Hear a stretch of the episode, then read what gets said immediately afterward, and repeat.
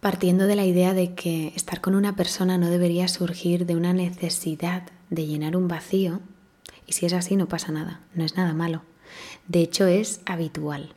Y si nos dejamos llevar por los instintos y sobre todo por lo que nos han enseñado, todos buscamos esa complementariedad de lo que nos falta. Equivocadamente la buscamos fuera. De hecho es que no nos enseñan a sostener ese vacío interno y a saberlo llenar por nosotros mismos.